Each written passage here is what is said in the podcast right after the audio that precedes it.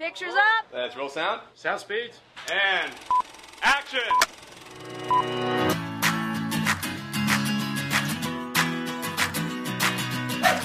Solta o play! Está no ar o primeiro episódio do podcast Cinema e Música. Um podcast que fala sobre cinema e música, é lógico. Mais previsível que isso impossível. Eu sou o Daniel de Almeida, pra quem não me conhece, e pra quem conhece também. Talvez você já deve ter me ouvido lá no Doublecast, um podcast sobre música, onde eu apresento ao lado do meu amigo Leonardo Nossetti. E nós falamos sobre rock and roll, heavy metal e outras vertentes do rock. E de vez em quando falamos sobre música pop também. Aqui no podcast Cinema e Música, eu irei falar toda semana curiosidades sobre um filme e também falar sobre sua trilha sonora e como era o cenário musical no mesmo ano ou mês que o filme citado foi lançado. Para começar bem o podcast Cinema e Música, irei falar sobre um dos filmes mais premiados e bem recebidos de todos os tempos e que também é o meu filme favorito, Titanic.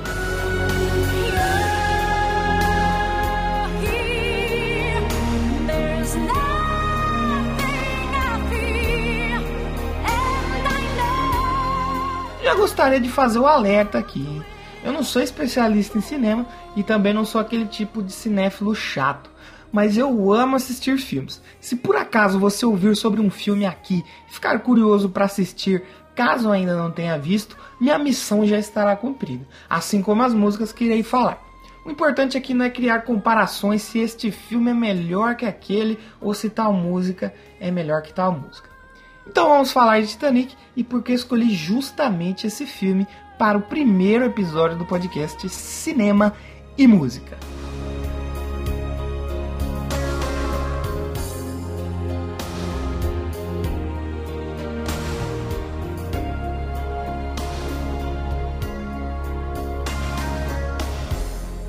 Titanic é um filme baseado em fatos reais sobre o naufrágio em 1912 do até então maior navio de todos os tempos. O filme é de 1997 e conta com o roteiro, produção, edição e direção de James Cameron. James Cameron, que até 1997 já havia trabalhado oficialmente em nove produções. Algumas delas que eu tenho certeza que você já assistiu e talvez nem sabia que ele estava envolvido. Para citar algumas aqui, os dois primeiros filmes da saga Exterminador do Futuro, True Lies com Arnold Schwarzenegger e Jamie Lee Curtis, provavelmente você já viu aí que é um grande sucesso é da tela quente, temperatura máxima. Alien 2 também o James Cameron trabalhou e também no segundo filme da saga Rambo, onde ele escreveu o filme e curiosamente ganhou framboesa de ouro de pior roteiro. Titanic foi produzido pela Paramount Pictures, 20th Century Fox e a Lightstorm Entertainment e lançado em 19 de dezembro nos Estados Unidos. No Brasil chegou quase um mês depois, apenas em 16 de janeiro. Pois é, você que hoje pode assistir um filme aqui no Brasil no mesmo dia que é lançado no resto do mundo e muitas vezes até antes. Saiba que nos anos 80 e 90 um filme demorava para aparecer por aqui. Inicialmente, a data de lançamento prevista era para julho de 1997, porém atrasos na pós-produção do filme fizeram seu lançamento ser adiado.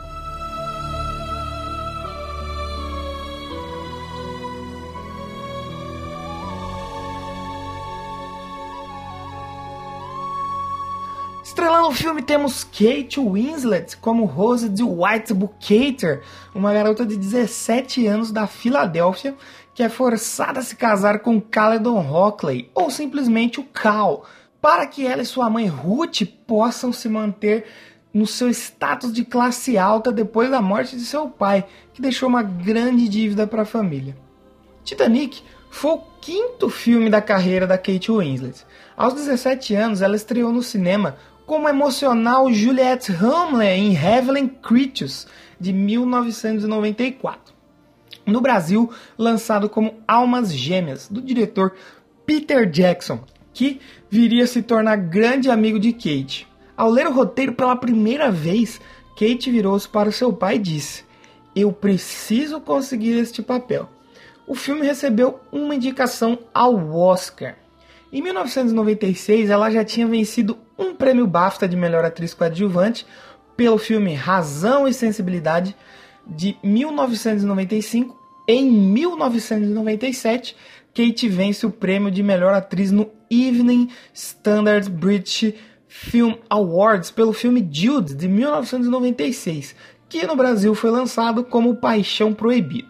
James Cameron disse que Kate Winslet tinha aquilo que você procura e que havia uma qualidade em seu rosto e em seus olhos, e que ele sabia que todos estariam prontos a ir longe com ela.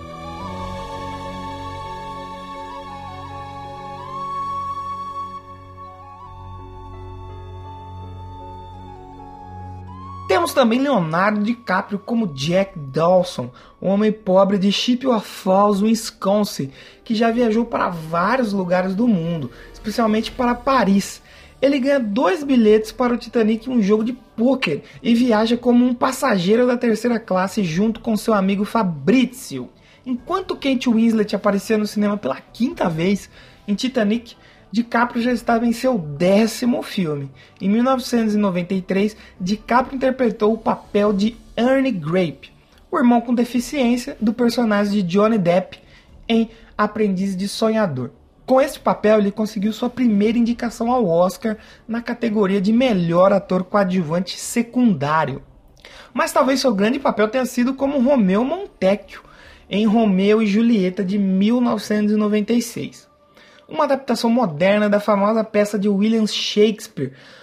O filme lhe rendeu o prêmio Urso de Prata de melhor ator no Festival de Berlim de 1997.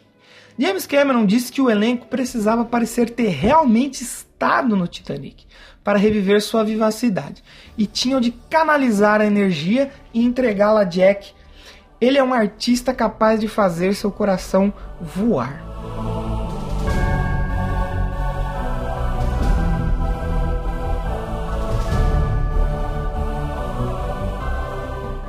Temos no filme Bill Zane como Cal, o noivo de Rose, Frances Fisher como Ruth, a mãe de Rose, Bill Paxton, Suzy Ames e Gloria Stewart, que interpreta a Rose idosa.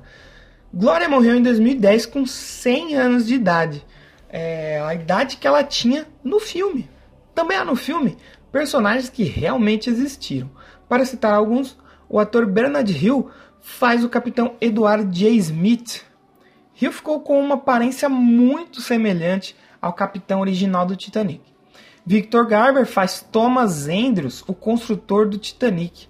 No filme, sua morte é representada como uma cena onde ele fica próximo a um relógio na sala de fumar da primeira classe. Porém, na verdade, não se sabe como ele morreu. Kate Bates interpreta Margaret Molly Brown, que é um pouco desprezada pelas outras passageiras da primeira classe, incluindo Ruth, chamando-a de vulgar e nova rica, devido à sua riqueza repentina. Ela é amistosa com Jack e lhe empresta um smoke que havia comprado para seu filho, quando Jack é convidado para jantar com a primeira classe. What are you planning to wear? I figured. Come on. I was right. You and my son are just about the same size. Pretty close. Brown foi chamada de a infundável Molly Brown, porque ela, com a ajuda de outras mulheres, tiraram o comando do bote salva-vidas número 6 do contramestre Robert Hitchens. Temos também Jonathan Hyde como J. Bruce May.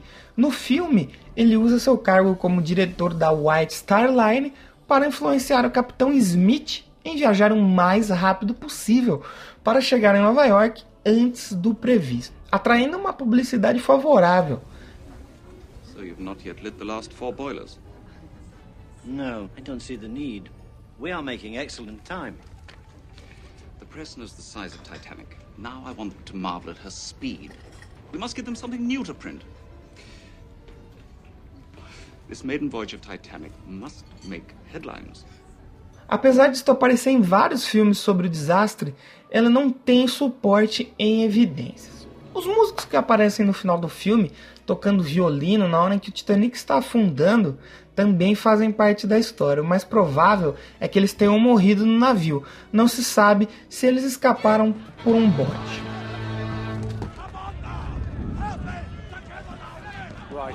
That's it then.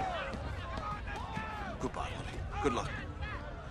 Bye, Boris. Take a turn around the the first guy until the deck.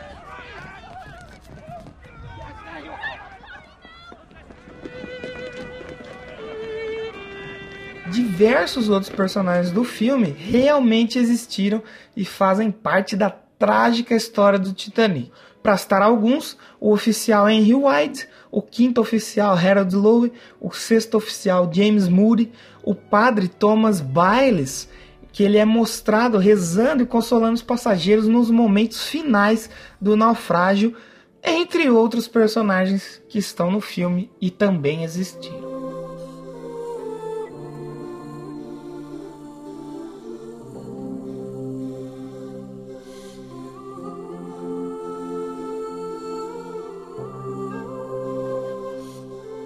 Diretor James Cameron sempre foi fascinado por naufrágios e considerava o Titanic o Monte Everest dos naufrágios. Quando Cameron foi buscar financiamento para o filme, ele disse que sua intenção não era de fazer um filme, e sim conseguir dinheiro o suficiente para mergulhar até os destroços do navio. Com a ideia inicial do filme, ele foi até 20th Century Fox e disse que gostaria de algo parecido com Romeu e Julieta, só que no Titanic. Mesmo com a desconfiança da Fox, que ainda questionou Cameron se havia explosões ou jatos no filme, Cameron conseguiu o sinal verde para iniciar as filmagens.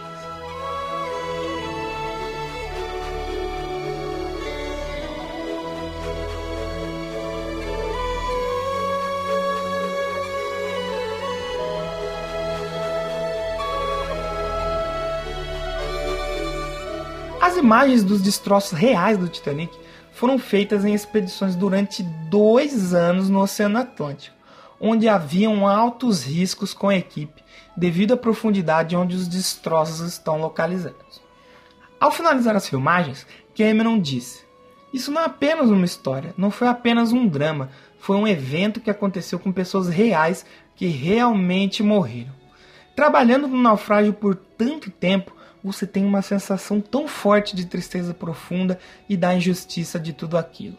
A Fox comprou 40 acres, mais de 160 mil metros quadrados, da praia em Praias de Rosarito, no México, começando a construir um novo estúdio em 31 de março de 1996. Um enorme tanque com capacidade para 70 milhões de galões de água foi construído para a reconstrução do exterior do navio. O navio que foi construído em escala real, porém foram removidas seções redundantes da superestrutura e do convés dianteiro para caberem no tanque, com seções retiradas sendo criadas através de computação gráfica. Os botes salva-vidas e as chaminés foram reduzidos em 10% do seu tamanho original. O convés dos botes e o convés A eram cenários completamente funcionais porém o resto do navio eram apenas placas de aço. Dentro do tanque havia uma plataforma de 15 metros para inclinar o navio durante as sequências do naufrágio. E, sobretudo, havia um guindaste de 49 metros de altura em trilhos de 180 metros, agindo como uma estrutura combinada entre plataforma de câmera e iluminação.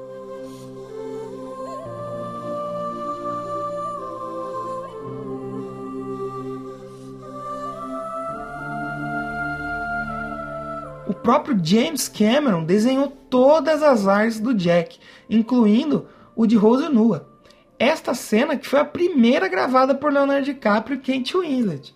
Os dois já haviam ensaiado várias cenas, porém não haviam filmado nada juntos ainda. E devido ao atraso da construção do grande cenário exterior do navio, a cena foi feita.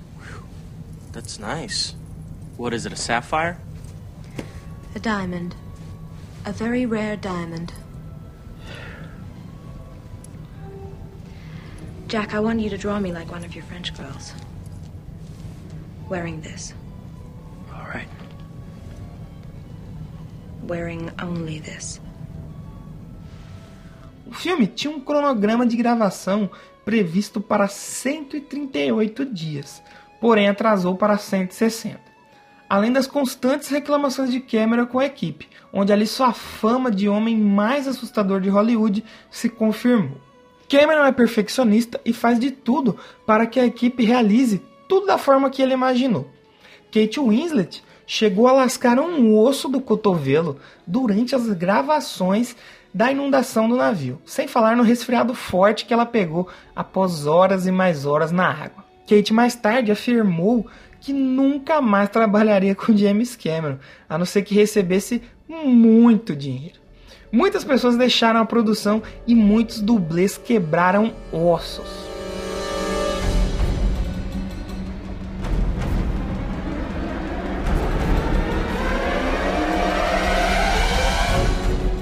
Os custos do filme subiam cada vez mais, chegando a mais de 200 milhões de dólares. Então os executivos da Fox se reuniram com Cameron para encontrar uma solução de corte de gastos. Então foi sugerido um corte de mais de uma hora no filme. E Cameron, enfurecido, disse que se quisessem cortar seu filme, olha só, teriam que mandá-lo embora. E para mandar embora, teriam que matá-lo. Pois é, os bastidores de Titanic foram bem tensos. Mas mesmo com tudo isso, Cameron nunca se desculpou pela forma que trabalha e diz que tudo isso faz parte de sua metodologia, para que as coisas funcionem e o resultado apareça.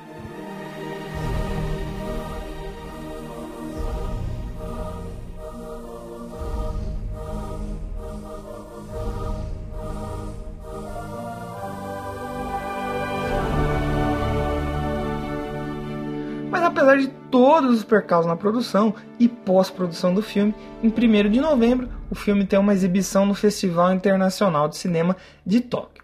E o New York Times afirmou que a exibição foi morna, nem algo muito bom, nem muito ruim. Porém, diversas críticas positivas começaram a aparecer, até sua estreia oficial em Hollywood, que aconteceu no mês de dezembro. Os famosos ali presentes passaram a esbanjar ótimos comentários sobre o filme na mídia mundial. O filme começou a ter ingressos esgotados em algumas salas, e isso crescia cada vez mais e mais. Seu melhor dia ocorreu em 14 de fevereiro de 1998, um sábado, arrecadando um pouco mais de 13 milhões de dólares, mais de seis semanas após a sua estreia. O filme permaneceu como número 1 um durante 15 semanas consecutivas no Canadá e nos Estados Unidos, um recorde que é mantido até hoje. Em março de 1998, ele se tornou o primeiro filme a arrecadar mais de um bilhão mundialmente. O filme continuou a ser exibido na América do Norte por 10 meses, finalmente saindo de cartaz em 1 de outubro, que foi uma quinta-feira, com um arrecadamento doméstico de 600 milhões de dólares. É muito dinheiro. Titanic se tornou o filme de maior arrecadação mundial na história, permanecendo nessa posição durante 12 anos, até Avatar, também escrito e dirigido por Cameron, ultrapassá-lo em 2010. Dividido em duas partes, a Rede Globo exibiu o filme nos dias 14 e 15 de dezembro de 2000, dentro da sessão Cinema Especial. Fim de ano na Globo. Emoção à vista.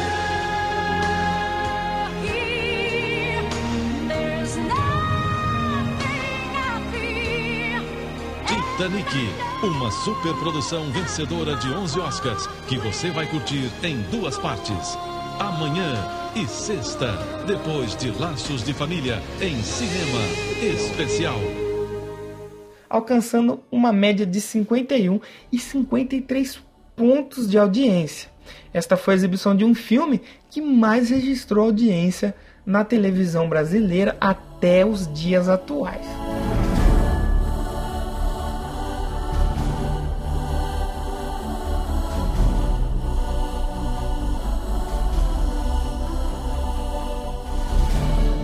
Pois é, apesar de todos esses números espantosos em bilheteria, teve muita gente que não gostou e criticou o filme. Titanic chegou a liderar as votações de pior filme de todos os tempos, dá pra acreditar nisso?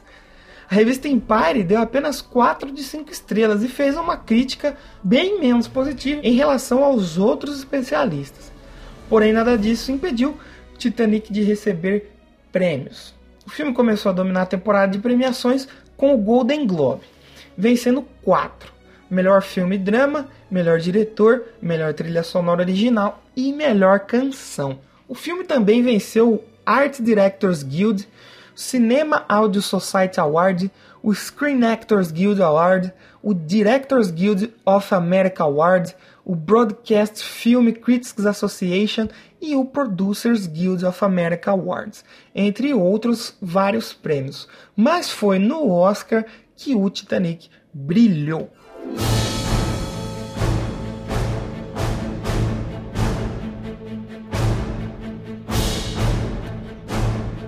Foram 14 indicações, igualando o recorde estabelecido pelo filme All About Eve de 1950.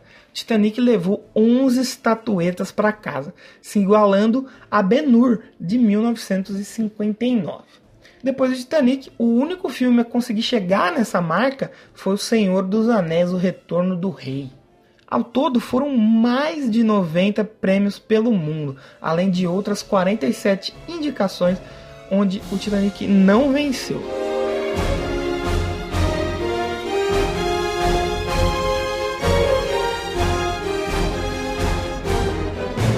Titanic é especial para mim eu lembro quando foi lançado em VHS, provavelmente entre 99 e 2000, e a professora passou para nós, meras crianças, na escola. Claro que ela pulou as cenas picantes.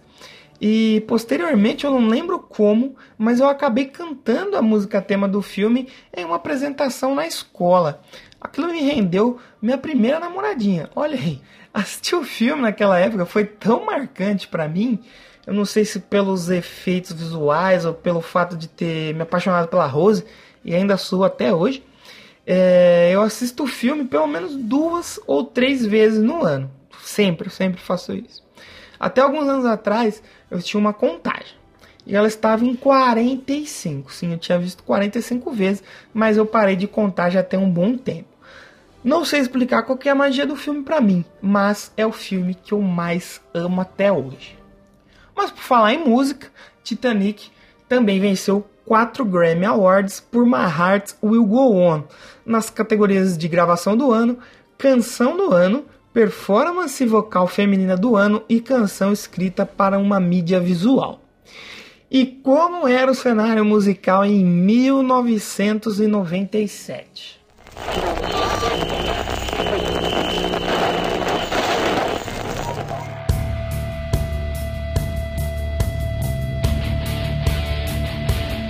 1997, nascia em Cuba a cantora Camila Cabello, tá muito famosa hoje em dia essa cantora. No Brasil, perdíamos o grande João Paulo, da dupla João Paulo e Daniel, e o icônico Chico Sainz. Enquanto nos Estados Unidos, os amantes do rap se despediam do Notorious Big. John Deacon, ex-baixista do Queen, decide se aposentar do mundo musical.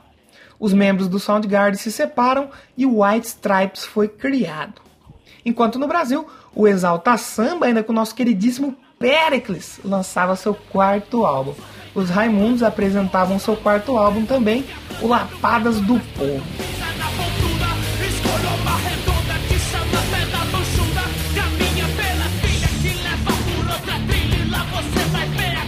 David Bowie tocava no Madison Square Garden em comemoração aos seus 50 anos. E Madonna recebia o Golden Globe por sua atuação em Evita.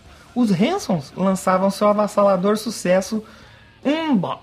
E as Spice Girls lançavam seu segundo álbum, o Spice World, e se igualavam em um recorde que simplesmente era de ninguém mais, ninguém menos que os Beatles, como grupo britânico a ter dois álbuns simultaneamente nas paradas americanas.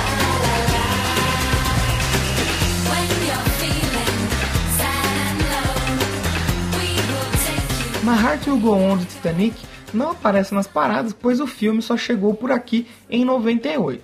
E nos Estados Unidos o filme foi lançado no finalzinho de 97.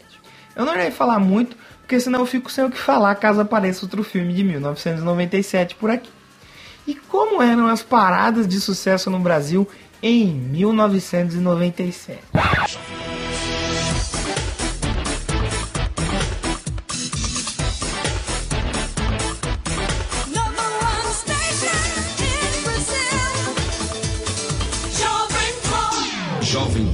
Pan. Pan. Pan.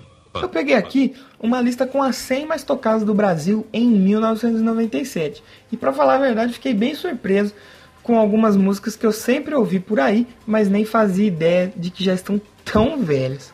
Como por exemplo, Pipoca do Araqueto, eu tenho certeza que você conhece, ou Peão Apaixonado de Rio Negro e Solimões. Assim como Song Tour do Blur, Centeria do Sublime e I Believe I Can Fly, aquela mesmo que você escuta de vez em quando em algum meme por aí no Facebook.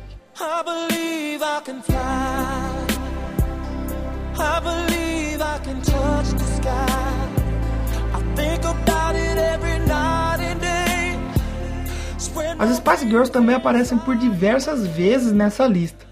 E minha favorita, logicamente, é a Wannabe. Mas a música mais tocada em 1997 no Brasil foi Unbreak My Heart, da Toni Braxton, que nesse mesmo ano foi premiada com dois Grammy Awards. Em segundo lugar, aparece Palpite, da Vanessa Rangel. E em terceiro, Loveful, do Cardigans. Nessa lista ainda temos nomes como No Doubt, com Don't Speak, El Chan, U2, Laura Pausini, Planet Hemp, entre outros. O gosto do público era bem diversificado nessa época.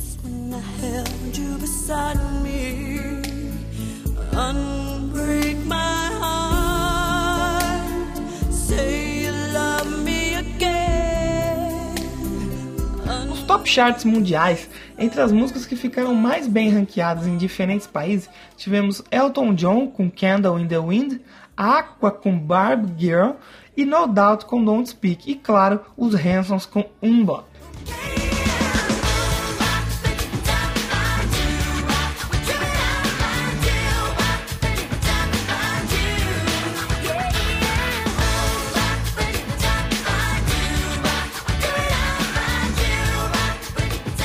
Em 1997, também os Beatles ganharam um Grammy pela canção Free as a Bird, canção escrita em 1977, porém lançada pelos membros remanescentes só em 1995. O Rage Against the Machine vencia a categoria de melhor performance de metal e a Sheryl Crow ganhava o prêmio de melhor álbum rock. Isso mesmo, a Sheryl Crow ganhou um prêmio de álbum rock. Celine Dion, que canta My Heart Will Go On do Titanic, recebeu dois prêmios, com o álbum do ano e melhor álbum pop com o disco Falling Into You.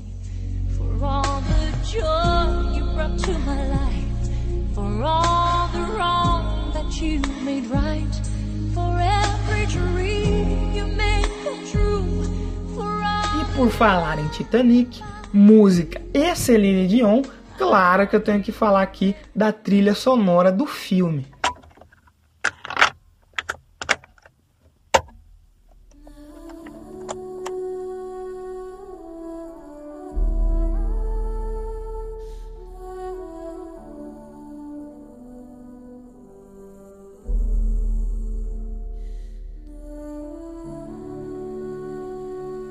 A trilha sonora foi composta por James Horner, que já havia trabalhado com Cameron em Alien 2, onde ambos tiveram tantos conflitos durante a produção do filme que Horner achou que nunca mais trabalhariam juntos.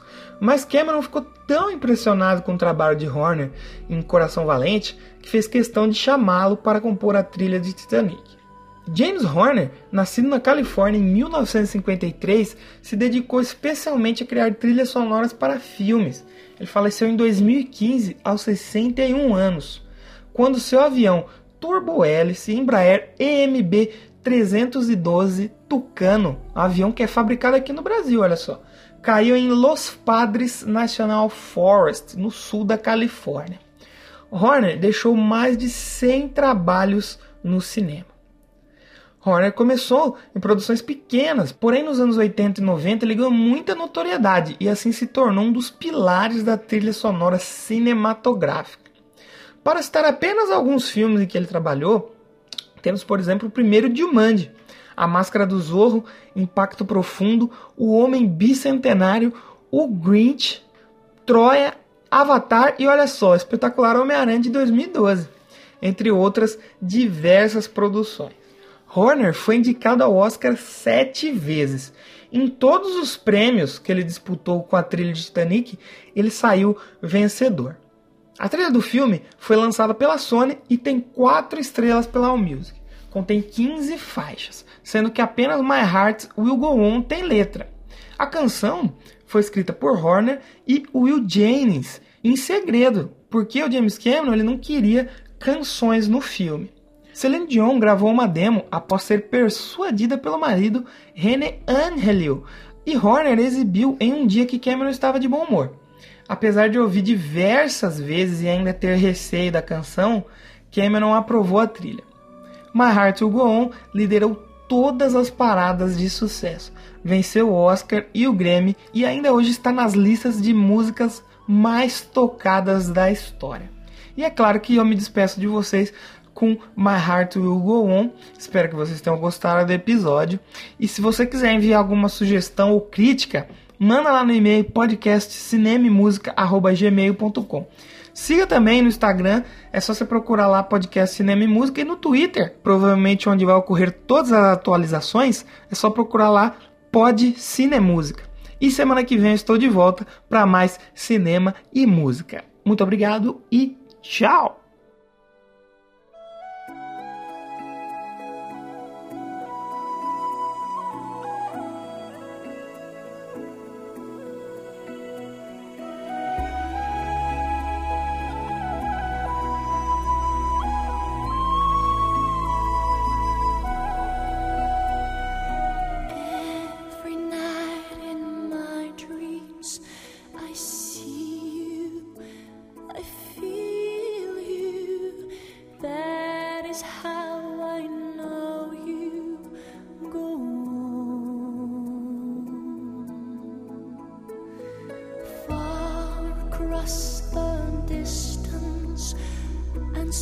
Spaces between us.